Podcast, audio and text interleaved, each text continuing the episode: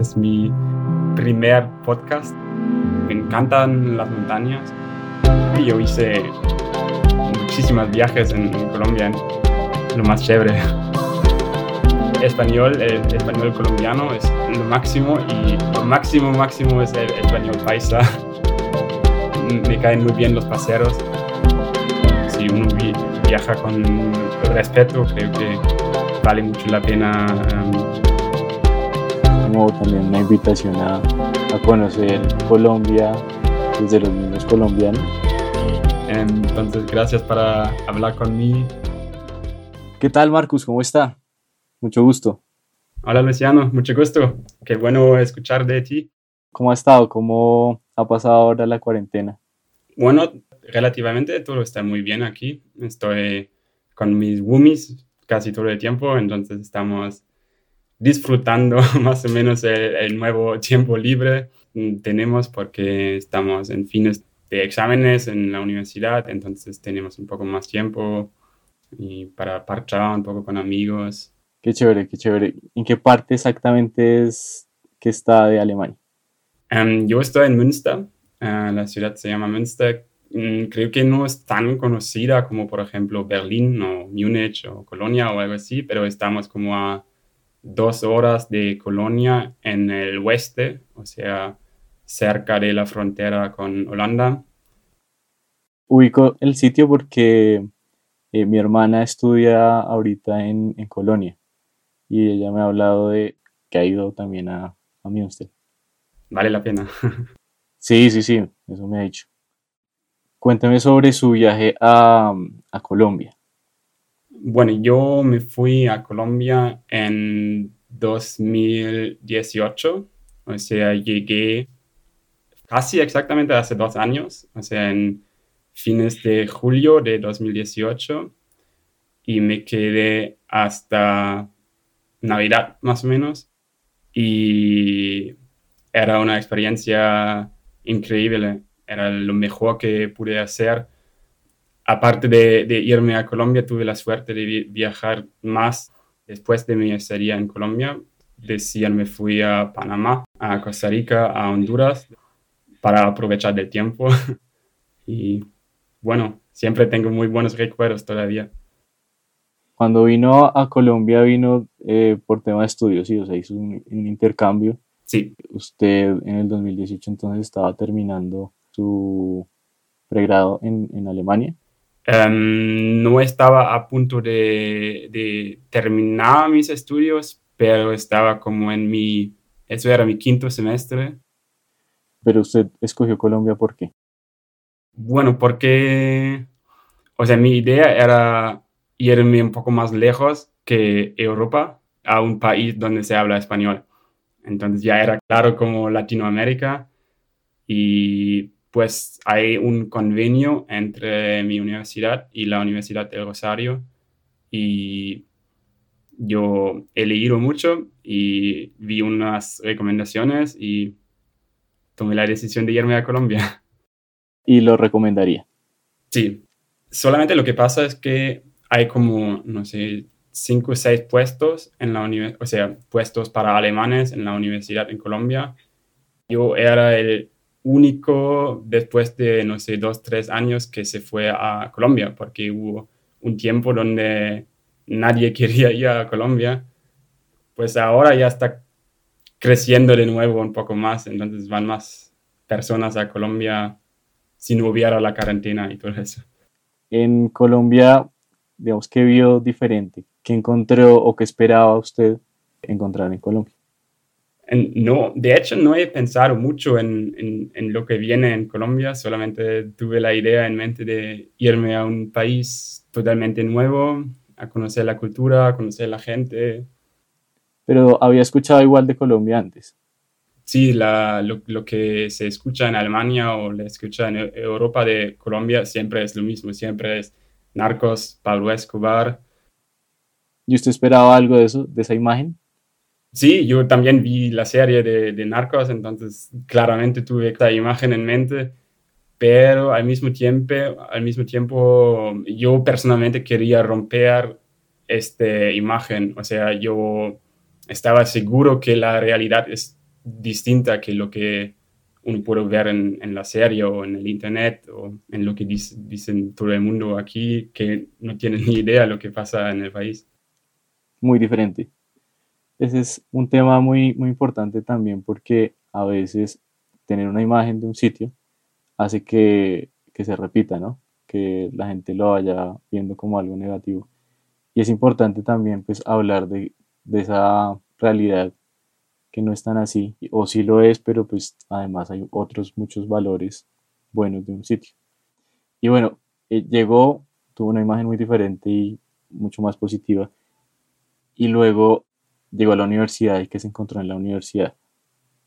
En primer lugar, la universidad era más pequeña que, que la universidad aquí en Alemania, es decir, em, la, la idea de las, de, de las clases y de, de, la interacción con el profe y esas cosas son más, como en, más familiar, digamos, en un curso con, no sé, 30, 40 personas y así, por ejemplo, en, en Alemania es el colegio, pero en la universidad es más, bueno, hay 300 personas y el profe está hablando, tú estás escuchando o no estás escuchando y, y en Colombia es más interactivo como ese formato de, de, clases magistrales, es más, más de allá. Sí.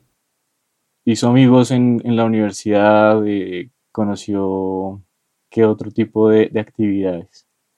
Mm, bueno, en, en primer lugar, lo, lo, lo, clásico que te pasa es que tú haces contacto, tú haces amigos con, con los internacionales. Es decir, yo viví juntos con, en una casa con, con franceses, con mexicanos, con holandeses, con otros alemanes. Entonces, muy fácilmente haces amigos con los internacionales, pero um, la otra idea es hacer amigos con, con, los locales, con los colombianos. Creo que naturalmente es un poco más difícil, pero creo que muy pronto hice amigos con unos colombianos y, o sea, por ejemplo, hay este programa de, del Buddy, y mi buddy, por ejemplo, todavía somos muy buenos amigos, quedamos en contacto, él se fue a visitarme aquí uh, en Colombia, me presentó a sus amigos, entonces ya muy pronto fuimos como un, una pequeña banda. Claro, claro. Además que no hay nada mejor que, que un local para demostrar qué es lo que es la cultura y con lo que es local. Creo que eso es también de resaltar la gente acá por lo general no pierde contacto. No sé si, pues yo me imagino que usted seguirá hablando con, con amigos de acá, porque eso también es muy, muy colombiano. Sí, así es. O sea, a, a veces es difícil quedarse todavía en contacto porque estamos como, o sea, ten, tenemos el cambio del horario, tenemos muy diferentes vidas, muy diferentes situaciones, pero a mí me gusta mucho la idea de estar en contacto como, o sea, no en, no en un ritmo tan fuerte, pero es quedarse en contacto, hablar sobre lo que está pasando en la vida y eso me gusta mucho, o sea, más que todo porque muchos colombianos a veces viajan a Europa, entonces los, los puedo ver aquí también y es lo más chévere.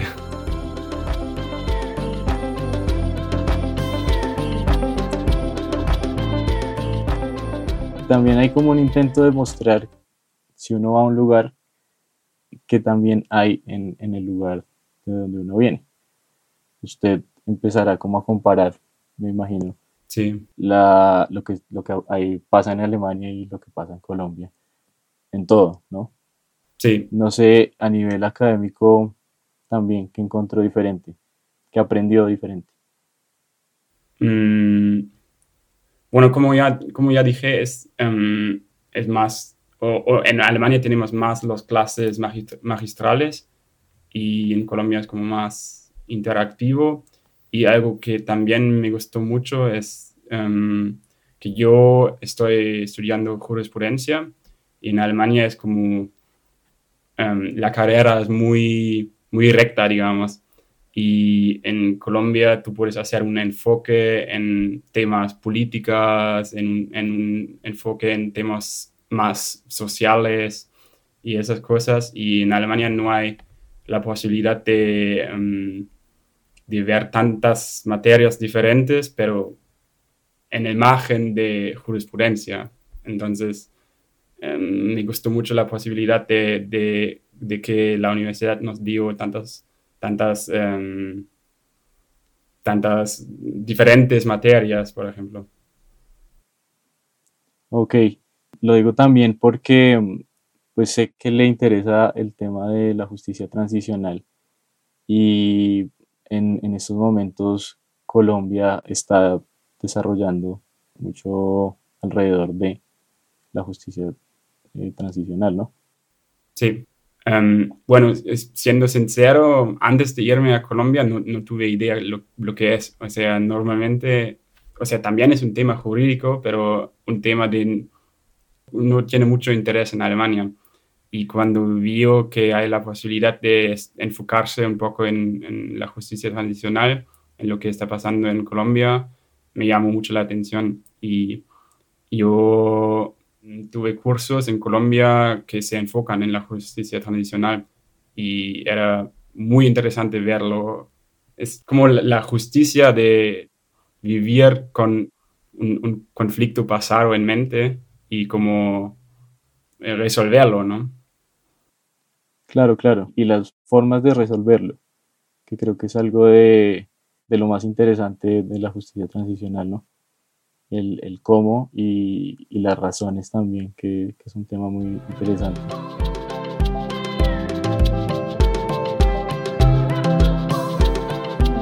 Cuénteme de sus viajes.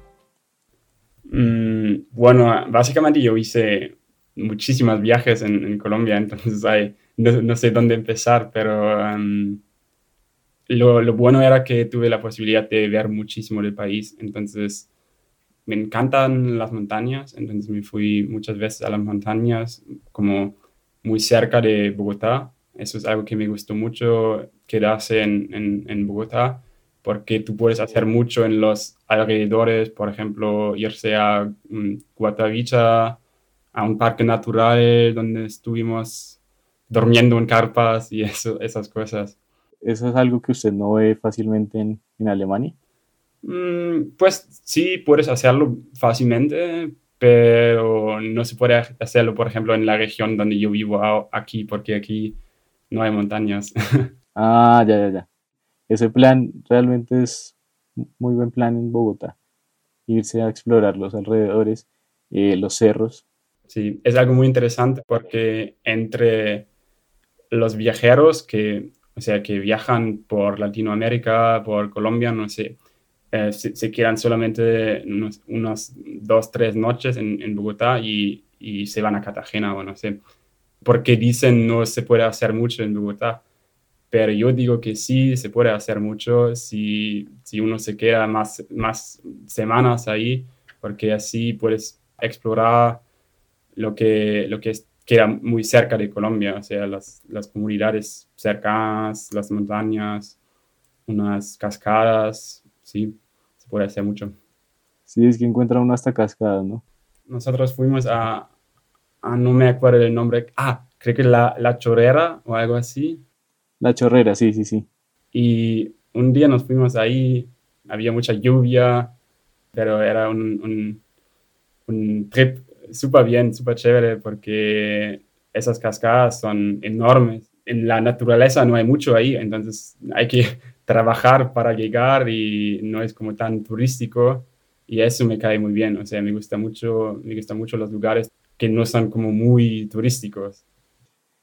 Bueno, y además de montañas y las cosas que conoció acá en Bogotá, ¿dónde viajó? Creo que el primer lugar lejos de, de Bogotá que conocí era Medellín. O sea, hicimos un pequeño viaje a Medellín para la, eh, la Feria de las Flores.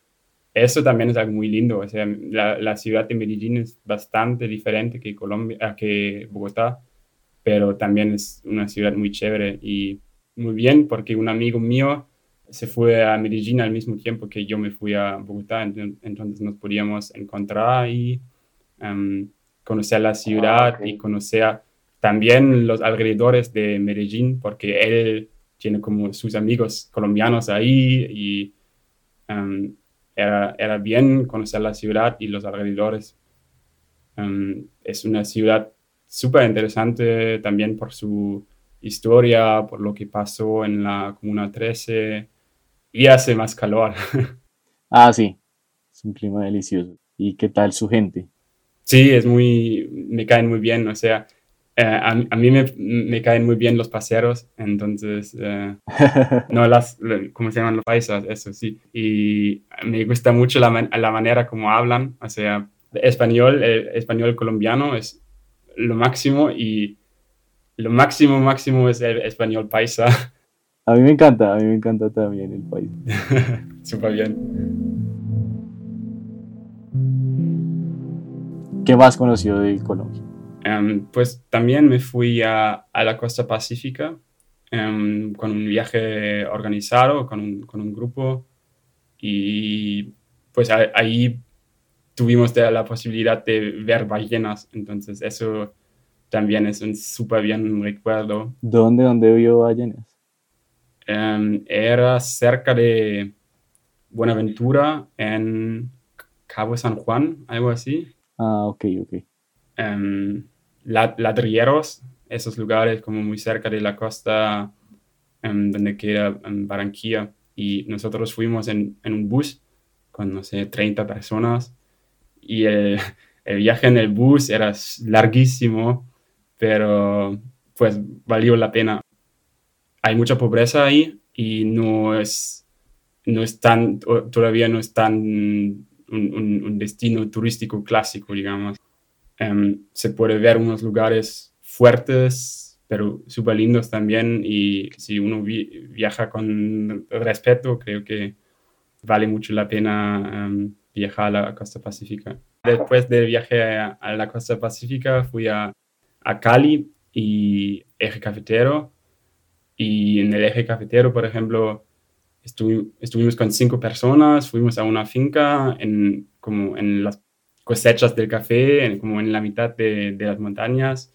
Y esa región también es una región súper linda y súper con un muy buen clima y se puede vivir muy bien ahí, creo. ¿Recuerda qué pueblos fue? Um, creo que era Armenia. Uh, o sea, fuimos a varios lugares en el eje cafetero porque era, todo que era más o menos cerca. Entonces, a Salento seguramente fuimos, pero la finca donde estuvimos era en, creo que Armenia. En Armenia. Ah, Armenia es la ciudad, pero finalmente tiene sus zonas rurales, ¿no? Sí. Sí, tuvimos que dejar la ciudad en un taxi y, caminar un poco para llegar a esa finca por allá todo es muy lindo. Sí. Y lo que usted dice, el clima, la gente. Sí. La comida.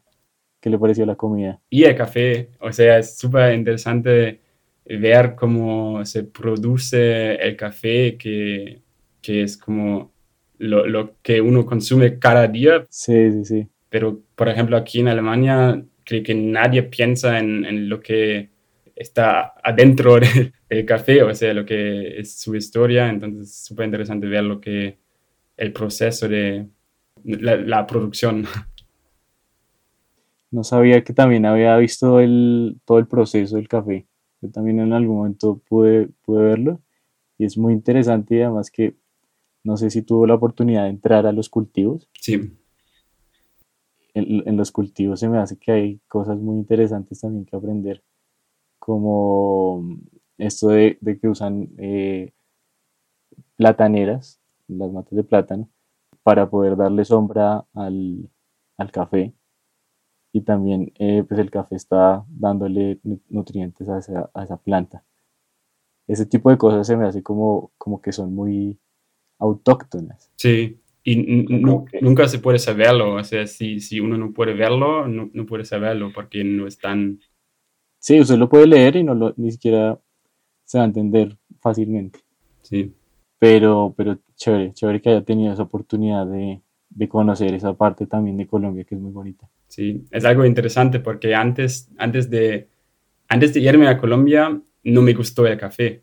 O sea, yo era uno, uno de los muy pocos que, que no toma café o que no ha tomado café antes. Pero aprendió a, a tomar acá en Colombia. Sí, y todavía sigo tomando café ahora. Se volvió un fan. Qué bueno. Y bueno, además de, de estos viajes, ¿algún otro lado? Em, pues obviamente también me fui a, a la eh, costa caribe, Cartagena, Santa Marta, mm, Taganga, el Parque Tayrona, y también hice este viaje a la ciudad perdida, que me gustó mucho, aunque era bastante fuerte, o sea, bastante duro el camino. Una experiencia súper bien porque tú estás como en la mitad de la Sierra Nevada con los indígenas que viven ahí y es una muy buena relación entre los pocos turistas y los indígenas que viven ahí. Es una muy buena posibilidad de conocer eh, otra realidad y una naturaleza súper linda. ¿Cuánto se demoró el viaje? Em, creo que hay diferentes opciones entre mm, cuatro o siete días. Creo que yo lo hice en cuatro días. Hay diferentes, diferentes caminos, ¿sí? No, o sea, hay solo un camino, pero dependiente del, de las... A donde quiera llegar uno. Sí, o sea, un grupo se va más rápido, el otro grupo se va más, más lento. Ah, ok, ok. Ya, ya, ya. El ritmo del, del grupo. Yo no he tenido la oportunidad de ir allá, pero ese es el que, el que me falta. Eh, creo que es algo que, o sea, cuando yo me fui ahí, había un montón de internacionales y muy pocos colombianos. Y, pero había una colombiana con la que hablé y me dijo que creo que cada país tiene estos lugares donde los, los nacionales no viajan, pero los internacionales siempre se, van. Entonces creo que este puede ser uno de estos lugares. Antes tal vez no lo conocían o no tienen el interés de conocerlo y em, más que todo es bastante caro, o sea, em, también para mí era súper caro, o sea, era, cuesta lo que gastó en, en un mes normalmente, entonces uh, hay que pensar mucho en, en hacerlo. Claro, claro. Porque es tan caro, pero vale la pena. Sí, pues vale la pena, total. Pero sí pasa harto eh, eso que muchas veces el extranjero llega a conocer más que los mismos locales. Sí, así es. Aquí en Alemania hay lugares, por ejemplo, hay, hay un castillo que es súper famoso, se llama Schloss Neuschwanstein, no sé si lo conocen, y todos los internacionales se van ahí porque es súper lindo y eso, y no conozco ningún alemán que, que, que se fue a visitar este castillo. Y... Sí, sí, sí, tiene la razón, porque pues yo no lo había pensado como en otros lados, porque sentía siempre que es como muy de acá, pero, pero pasa entonces, es como un fenómeno de hacer que, no sé, que pronto no, no le parezca a uno tan importante porque siempre está disponible. Sí. Y creo que esas cosas hay que, hay que valorarlas mucho. Sí. Es como también una invitación a, a conocer Colombia desde los mismos colombianos. Sí y aprender de esas experiencias de viaje de, extranjeros que se me hace que, es una perspectiva diferente, ¿no? Uno algo, algo entiende, pero no lo ve con los mismos ojos de asombro. Sí, creo que eso es algo muy importante. Um, si tú te quedas más que solamente dos semanas o algo así de vacaciones, sino que cinco meses como yo en un país, es muy importante conocer el país con los ojos de como colombianos, um, porque tú en estos meses formas parte, ¿no? O sea, tú formas parte de la sociedad de, del país, entonces es, es, como dijiste, es mejor conocer el país con, con la perspectiva colombiana y no con la perspectiva turística clásica. Sí, sí, sí y anécdotas que, que recuerde de, no sé, la universidad o de los viajes. Puh, um, lo, lo, clásico que me, me, ha pasado varias veces es es el tiempo de viajar. O sea, tú, o sea es normal que tú te quedas unos 15 horas en el bus para llegar, para llegar a un lugar. Entonces, em, eso, por ejemplo, en, en, Alemania así no conocemos. O sea, nadie te dice, bueno, te andas en bus y 15 horas después estarás en Italia o algo así. Ni, ninguna persona lo hace. Y en Colombia es normal que tú viajas en el bus. Y, por ejemplo, yo cuando viajé a Monpós, em, nos han dicho que el viaje dura unos 15, 16 horas, algo así. Y al final estuve 26 horas en el bus, eh, porque había tanta demora, habían, había, el bus tenía un accidente, o sea, no pasó nada, pero, em, pero era súper chévere igual. Sí, y, creo que es como algo que, a lo que ya uno se ha acostumbrado. Pero sí, siento que puede llegar a ser muy extraño para, para otras personas que no, que no les toque así. Igual vale la pena viajar. Así el camino, digamos, no sea los mejores medios de transporte, pero, pero también hay, hay una parte chévere de, de los viajes en carretera y es que muchas veces se ven paisajes muy lindos. Sí. Y uno disfruta, disfruta mucho el, el camino, pues. Sí. Si no, si no sea por la noche, sí. Sí, ah, bueno, sí.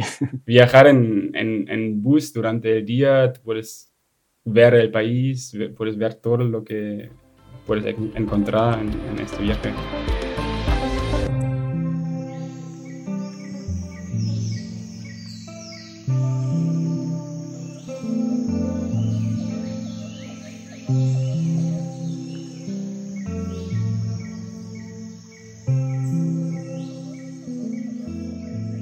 La oportunidad de conocer mucho de Colombia y creo que, que es muy bonito ver que la gente también se interesa por, por explorar y también uno mismo pues empujarse a también explorar lo, lo propio, ¿no? Algo que me gustaría destacar de Colombia. Otra anécdota podría ser el tema de bailar, que también es algo súper importante en Colombia. Yo lo intenté al principio, pero em, creo que ustedes colombianos lo llevan en la sangre, entonces eh, para, para, mí como alemán es súper difícil em, tener este sentimiento del ritmo y de como ustedes bailan todo el tiempo. No todos, debo decir no todos porque yo no bailo para nada y mis hermanos tampoco. Otra cosa es que de ciertas regiones pues eh, la gente baila más, menos, o baila ciertas cosas, ¿no? Sí. Y siento que, que, Bogotá es un poco más mezcla de muchas formas de bailar, muy autóctonas, pero también eh, de mucha gente tronca. y, y, los rolos somos troncos. Eh, eso sí, hay que, hay que aclararlo. Sí.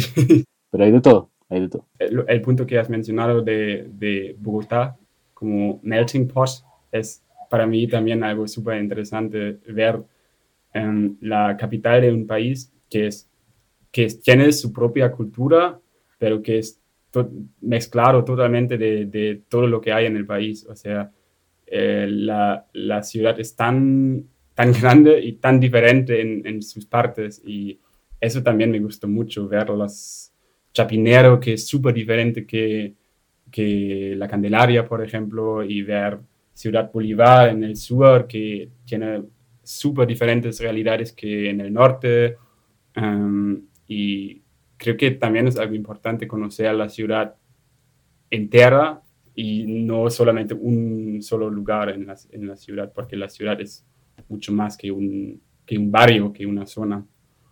Sí, sí, la, y la ciudad precisamente Bogotá es bien compleja. Se me hace chévere que, que haya tenido la, la, oportunidad también de conocer eh, Ciudad Bolívar y otro tipo de barrios que, que, digamos, no son tan turísticos y que también tienen cosas muy, muy interesantes de las cuales se puede aprender y también se puede eh, aportar. Sí. ¿A Ciudad Bolívar fue con algún grupo? Sí, hay este proyecto que se llama Ceros del Cambio, que todavía se va creciendo mucho, que me alegra mucho. Y es un proyecto, digamos, del intercambio cultural entre estudiantes internacionales como, como yo y los estudiantes em, o la gente viviendo en, em, en Ciudad Bolívar. Um, es decir, ahí hay un colegio donde, van, va muchísimo gente, muchísima gente y el proyecto de Ceros del Cambio nos dio la posibilidad de conocer a la gente ahí, pero no solamente conocer, sino que interactuar con ellos, hacer proyectos, hacer clases de baile, hacer, hacer um, o sea, yo por ejemplo hice un, clase de balonmano, un entrenamiento con ellos y eso, esa posibilidad de conocer esa parte de la ciudad um, es súper importante para mí. O sea, también era como um, un momento principal de mi intercambio, digamos. Claro, conocer esa cara. Se me, se me hace chéverísimo que, que haya podido eh, meterse también como en actividades que pudieran tener contacto directamente con las personas y que pudiera también aportar algo. Y Cerros de Cambio es un proyecto muy bonito que así que mm, se abra como un mundo de posibilidades para, para un niño que muchas veces en esos contextos tiene como ese mm, sentimiento de de que no hay muchas oportunidades y realmente hay muchas oportunidades si uno aporta o si uno abre también un poco esas ventanas y muestra todas esas cosas bonitas que, que pueden desarrollar. Además, lo, lo, lo, mejor en este proyecto para mí es que los niños ahí normalmente no tienen ningún contacto con, con europeos, con internacionales, um, y este proyecto les da la posibilidad de, de conocer el mundo, o sea, conocer el mundo teniendo contacto, teniendo amigos internacionales y para nosotros igualmente, o sea, nosotros normalmente no conocemos esa realidad, entonces es para las dos partes un intercambio súper interesante, súper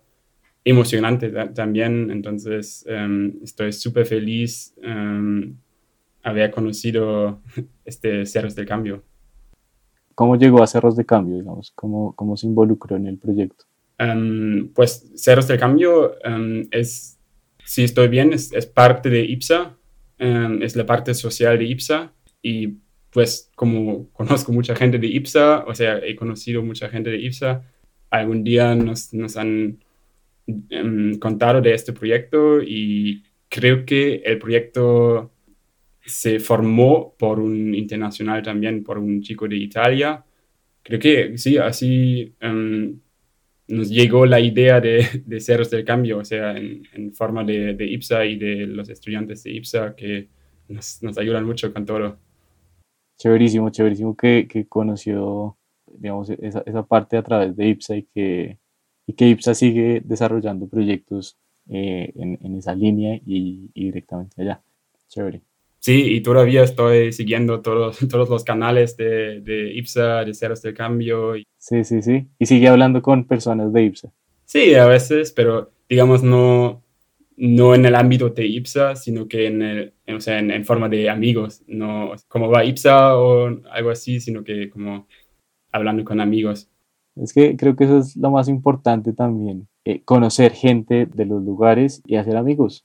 Algo, algo que me parece interesante también es la diferencia en la cultura, o sea, como tú has mencionado, que los colombianos son muy emocionantes, muy eh, amables y esas cosas, y eso me impresionó también, o sea, o sea no, es, no es solamente es un cliché que los alemanes son tan em, frías a veces, eh, es verdad, o sea, no, no es cierto para 100% para todos, pero o sea, la gente dice que los alemanes son serios y pues sí, es así. Me, me gustó mucho, o sea, siempre no me ha gustado uh, que los alemanes, más que todo con, con extranjeros, no son muy abiertos.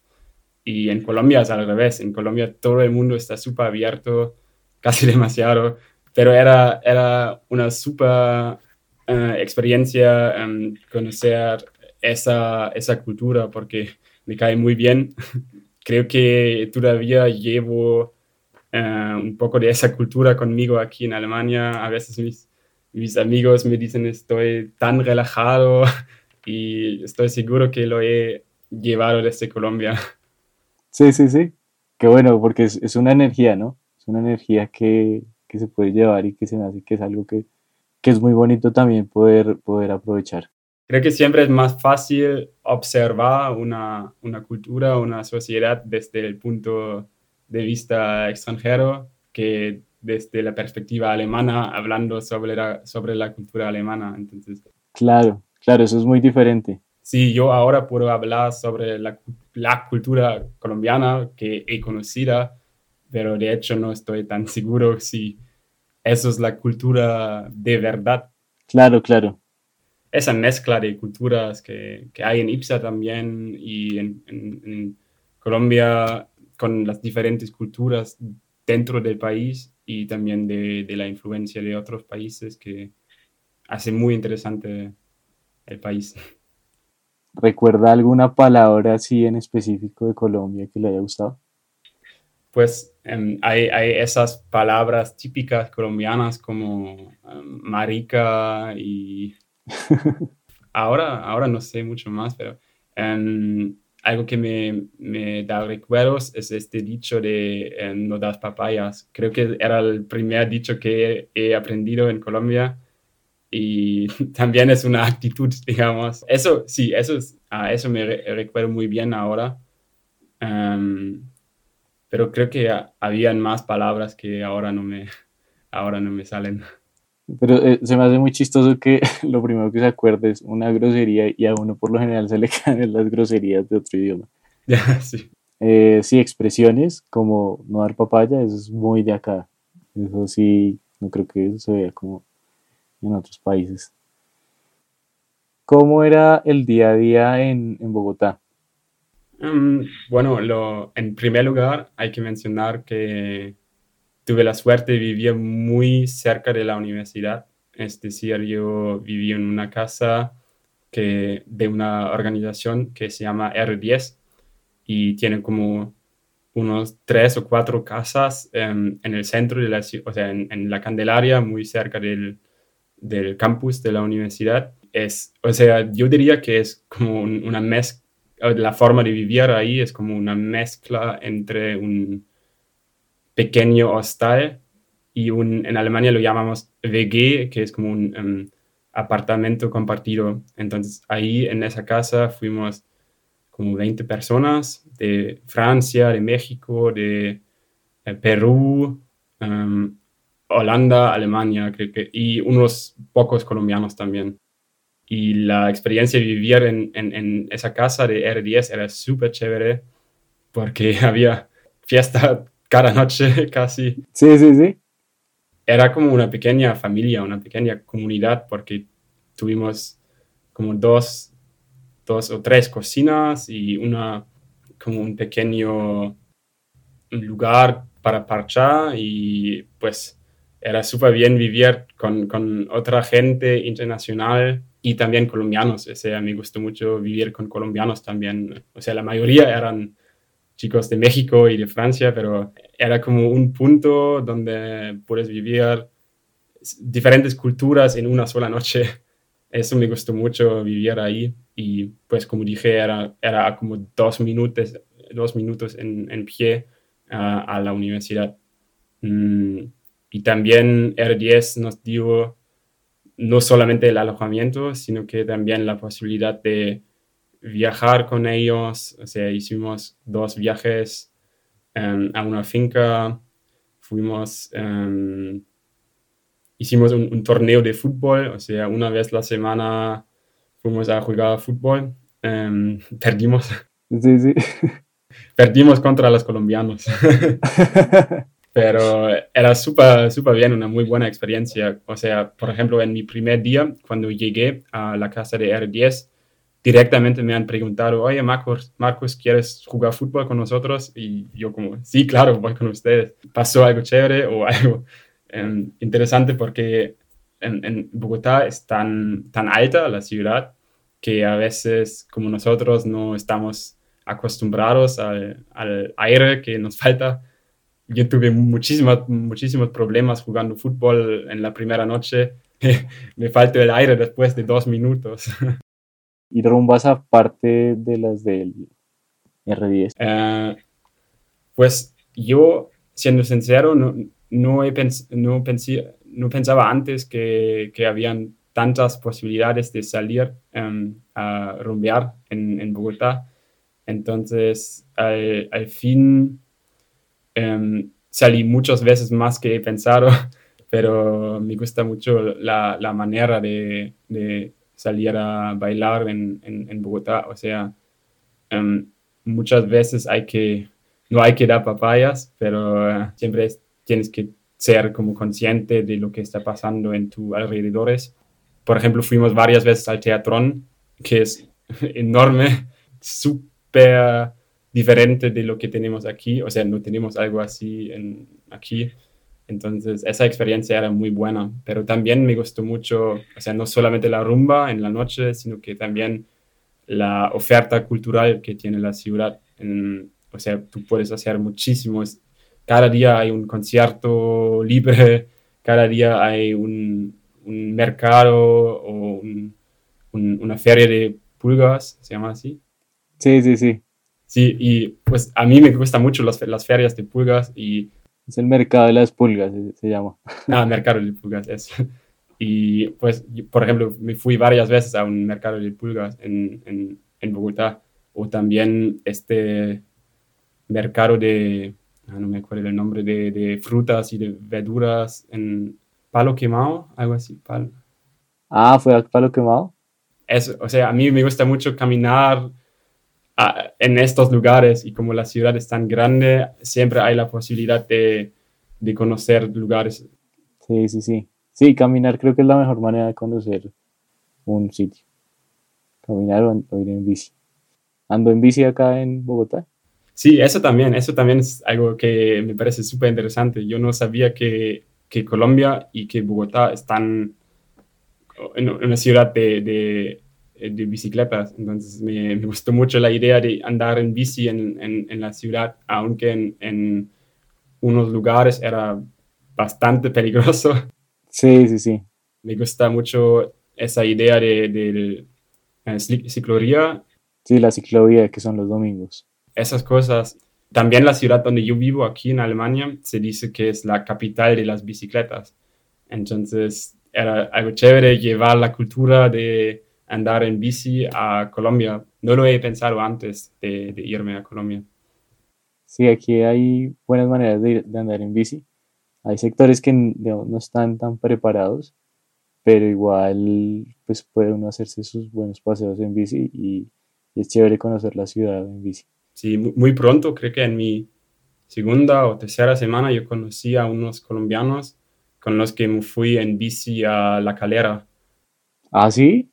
Ellos dos eran um, como profesionales de, del ciclismo. Vamos en bici a La Calera, no hay problema, pero era súper chévere, súper lindo, pero súper duro también. Sí, es, eso es una subida, pero, pero chévere, chévere. esas experiencias también se quedan y es, es muy bonito poder conocer de, de, diferentes maneras, en diferentes medios de transporte, lo que es la ciudad y los sitios que también están alrededor de la ciudad.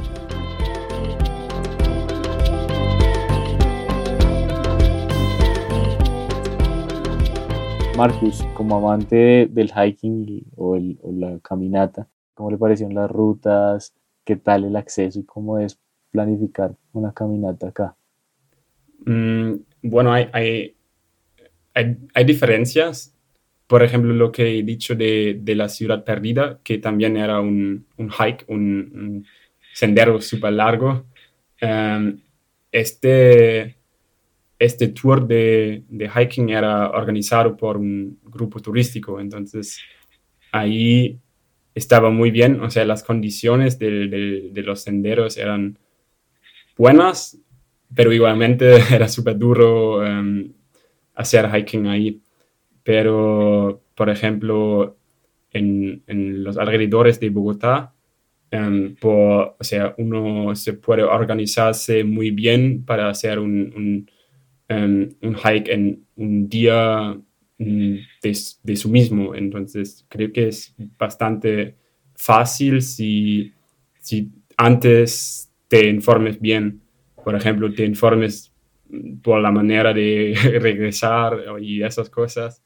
Claro, saber a qué hora se va, a qué hora se baja. Exactamente, sí. Y um, también hice un, fui a un sendero en, en Santander. Creo que el, camino se llamaba um, Camino del Rey o de los Reyes o algo así, que es en Santander. Un camino que es bien en, en, en un bien estado y entonces si uno conoce estos lugares, estos senderos, hay muy buenas posibilidades de hacer senderismo en, en, Colombia. Hay que saberlo, entonces siempre hablé con unos amigos, yo leí algo en el internet y eso, y si, si tú tienes las informaciones, puedes hacerlo muy bien, yo diría. Sí, sí, no es algo complicado, es algo más bien de, de estar informado y, y de buscar las oportunidades, porque hay muchos grupos, hay muchos grupos acá que organizan caminatas, eh, paseos extremos. De hecho, en Santander se da mucho el, el, tema extremo, de escalar, hacer canotaje o este tipo de, de, deportes extremos, que es una oferta chévere Santander y en Quindío también. ¿Y fue a Boyacá? Creo que muy, muy al principio fuimos con un viaje con, con IPSA a Boyacá. Tampoco me acuerdo de los, de los nombres de los lugares, pero, pero um, hay como, um, o sea, a mí me gustan los, las, las comunidades cuando no son, o sea, cuando son muy pequeñas y hay la plaza y hay, no hay tantos lugares, um, hay un, como hay un, las comunidades en su estado normal es súper lindo conocer los lugares y creo que Boyacá es un, un buen sitio para conocer estos eh, lugares. Sí, sí, Boyacá tiene muchos sitios así y muchos pueblitos como usted los, los describe. En, en todo Colombia hay pueblos así y cada región tiene sus características, cada pueblo tiene su, su algo especial. Sí, hay un montón de, de cosas um, para ver y hacer sí, es darle la oportunidad a cada sitio y, explorarlo. Marcus, muchísimas gracias. Me encantó hablar con usted y me encantó que haya explorado también Colombia y que hable tan bonito de, nuestro país. Aquí siempre bienvenido. Gracias, gracias Luciano. Eh, qué, lindo um, tener esa experiencia con ustedes. Es mi primer podcast. estoy un poco emocionante. Entonces, gracias para hablar conmigo, eh, gracias para escuchar mis experiencias eh, sobre la cultura colombiana, sobre el país, sobre todo lo que me pasó ahí. Y siempre tengo muy buenos recuerdos en, en mi tiempo. Bueno, pues un placer escucharlo y muy interesante lo que nos contó. Una próxima ocasión. Chao, Marcos. Chao, listo, gracias.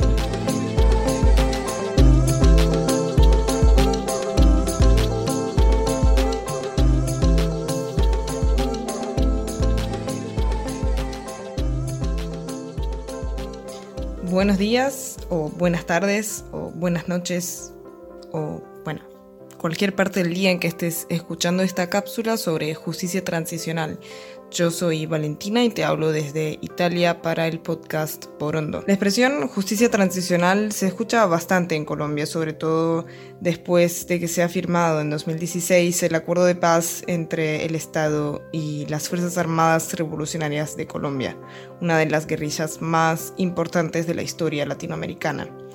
Este acuerdo ha buscado, como sabemos, poner fin a un conflicto violento y largo que ha durado casi seis décadas, del que hoy las autoridades nacionales reconocen hasta 9 millones de víctimas. Elegimos agregar esta cápsula al episodio porque el tema de la justicia transicional, también conocida como justicia reparativa, une parcialmente a la historia colombiana con la alemana, o sea, la historia del país de nuestro invitado para el podcast de hoy. Desde luego, este país europeo fue de los primeros en poner en práctica este tipo de metodología de resolución de conflictos, definición de justicia transicional según Naciones Unidas, tras la derrota del régimen nazi por parte de los aliados en el mayo de 1945. Veamos entonces a qué nos referimos al hablar de justicia transicional y cómo aplica esta expresión al escenario del posacuerdo en Colombia. Imagínate este contexto. La alianza entre Estados Unidos, Gran Bretaña y la Unión Soviética acaba de derrotar a las potencias del eje tras seis años de un conflicto que ha producido entre 40 y 60 millones de víctimas, además de haber destruido psicológica y materialmente al hasta entonces todopoderoso continente europeo. Estamos hablando, por supuesto, del segundo conflicto mundial. Tras la liberación de los campos de concentración, los ganadores han descubierto las atrocidades perpetuadas por el régimen nazi contra las comunidades judías, LGBTI, Sinti, Roma, contra la población discapacitada y demás minorías en los territorios del Tercer Reich.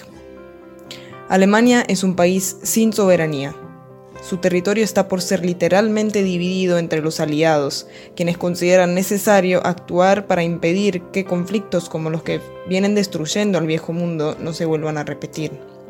Nunca ha sido tan necesario desarrollar puniciones ejemplares para crímenes inéditos al interior de las fronteras europeas. Considerar las razones detrás de esta necesidad o las consecuencias efectivas de este esfuerzo sobre los victimarios no es relevante para nuestros fines pero sí es importante tener este contexto en mente para entender las premisas esenciales del uso de la justicia transicional como metodología de resolución de conflictos desgarradores para las sociedades involucradas en ellos. La expresión justicia transicional entra oficialmente en el ordenamiento jurídico internacional a principios de los años 90, tras los conflictos que siguen la disolución de Yugoslavia en la región balcánica europea. Sin embargo, el cuadro posbélico de Alemania es de los más interesantes para estudiar la práctica de la justicia transicional. Desde luego, se trata de un conjunto de medidas con las que se busca reparar a las víctimas de crímenes de guerra, lesa humanidad y genocidio, razón por la que se la conoce también como justicia reparativa. La diferencia principal con la justicia tradicional, o sea, la justicia que normalmente se aplica, es que mientras esta procede de la aplicación de un código penal y se cumple tras la condena de los victimarios a varios tipos de penas, la justicia transicional tiene como objetivo indemnizar psicológica y materialmente a las víctimas. Su derecho a la justicia, verdad, reconciliación y no repetición, desde luego, son los cuatro pilares que rigen la lógica de la justicia reparativa. Las estrategias con las que Alemania ha buscado reparar a las víctimas y garantizar estos derechos durante todo este tiempo y hasta el día de hoy, aún tras luces y sombras a lo largo de su historia, son muchas y demasiado complejas para describirlas en esta cápsula. Sin embargo, es importante tener presente que ese proceso ha sido complejamente satisfactorio, ya que en apenas unas décadas ha logrado la reunificación no solo geográfica y política, sino también cultural y valorial de Alemania. Este país, desde luego, es hoy la primera economía de la eurozona y una de las democracias menos imperfectas del mundo, según el índice del The Economist en 2019. Pero hablemos de Colombia. Quiero mencionar una idea del profesor y filósofo Alfonso Chaparro, autor del libro sobre justicia transicional en Colombia, La condición del ser enemigo. Según Chaparro, la historia nacional es una historia de inimidades alargadas en el tiempo, durante décadas de conflicto armado y polarización de la opinión pública y de la sociedad.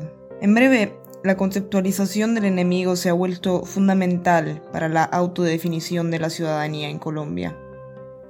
Sé quién es mi enemigo, los guerros, los parracos, el ejército, entonces sé quién soy yo, es decir, el contrario de mi enemigo. Esta visión parece enfocarse en la exposición mediática de los victimarios, en una lógica de espectáculo, si se quiere, de terror, más que de verdadera punición. Mientras tanto, deja de un lado o no le da importancia, no prioriza en el debate público el reconocimiento y la reparación del sufrimiento de las víctimas. La justicia transicional es un instrumento para lograr sanar este desequilibrio. Busca unir a víctimas y victimarios para que juntos construyan una verdad histórica, un consenso sobre qué fue lo que pasó en Colombia, quiénes son los responsables de los crímenes masivos que han marcado su historia pasada, presente y futura. Violencia sexual, tomas guerrilleras, masacres, falsos positivos, desplazamientos forzados, secuestros, genocidios políticos, reclutamientos de niños, niñas y adolescentes. El sistema de justicia transicional que la firma del Acuerdo de Paz en 2016 ha buscado introducir en el ordenamiento colombiano tras reformas constitucionales se compone de instrumentos judiciales como la JEP, la Jurisdicción Especial para la Paz, y extrajudiciales como la Comisión para el Esclarecimiento de la Verdad, o SEB, y la Unidad para la Búsqueda de Personas Dadas por Desaparecidas. Cada uno con sus especificidades, estos instrumentos buscan garantizar el derecho a la justicia, condenando a los responsables de los crímenes, ya sean militares, paramilitares o guerrilleros,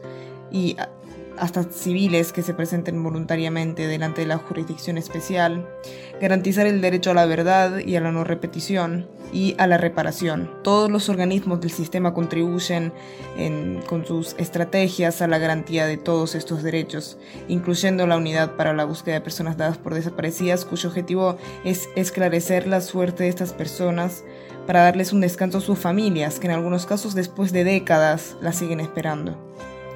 Sin embargo, mientras preparaba la cápsula, noté que hay un elemento que sí existe en el sistema de justicia transicional que se viene implementando desde hace décadas en Alemania y que parece faltar en la construcción de este sistema en Colombia.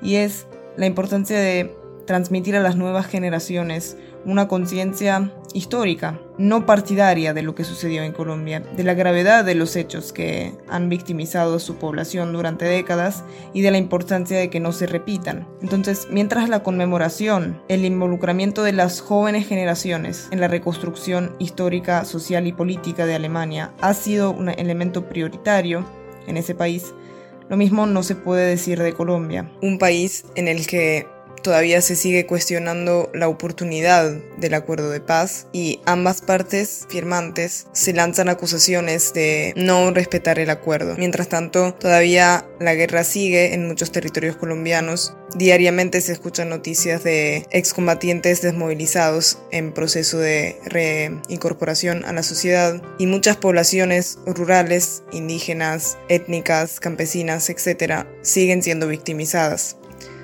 Entonces, la pregunta con la que me gustaría terminar esta cápsula se la dirijo a ustedes y es, ¿puede haber justicia, ya sea ordinaria o transicional, cuando no hay voluntad de paz? Salute. San. Rieka. Santé. Egészségetre! Na zdrowie! Wood. Post. Este podcast es posible gracias a nuestro invitado Marcus Tiki, a José Ángel Ortiz por la música, a Andrea Verdese y Carlos Puello por la producción gráfica y el manejo de redes, y a todo el equipo de Borondo compuesto por Stephanie Benhart, Daniel Cruz, Bruno Luciano y Sofía Beltrán, Valentina Lomaglio, Nicolás Robles, Felipe Hoyos y Rosa Piedraíta. Y a ustedes por llegar hasta el final. Nos pueden seguir en Instagram como arroba borondo-bajo o escribirnos a borondopodcast.gmail.com con todos sus comentarios. Hasta el próximo Borondo.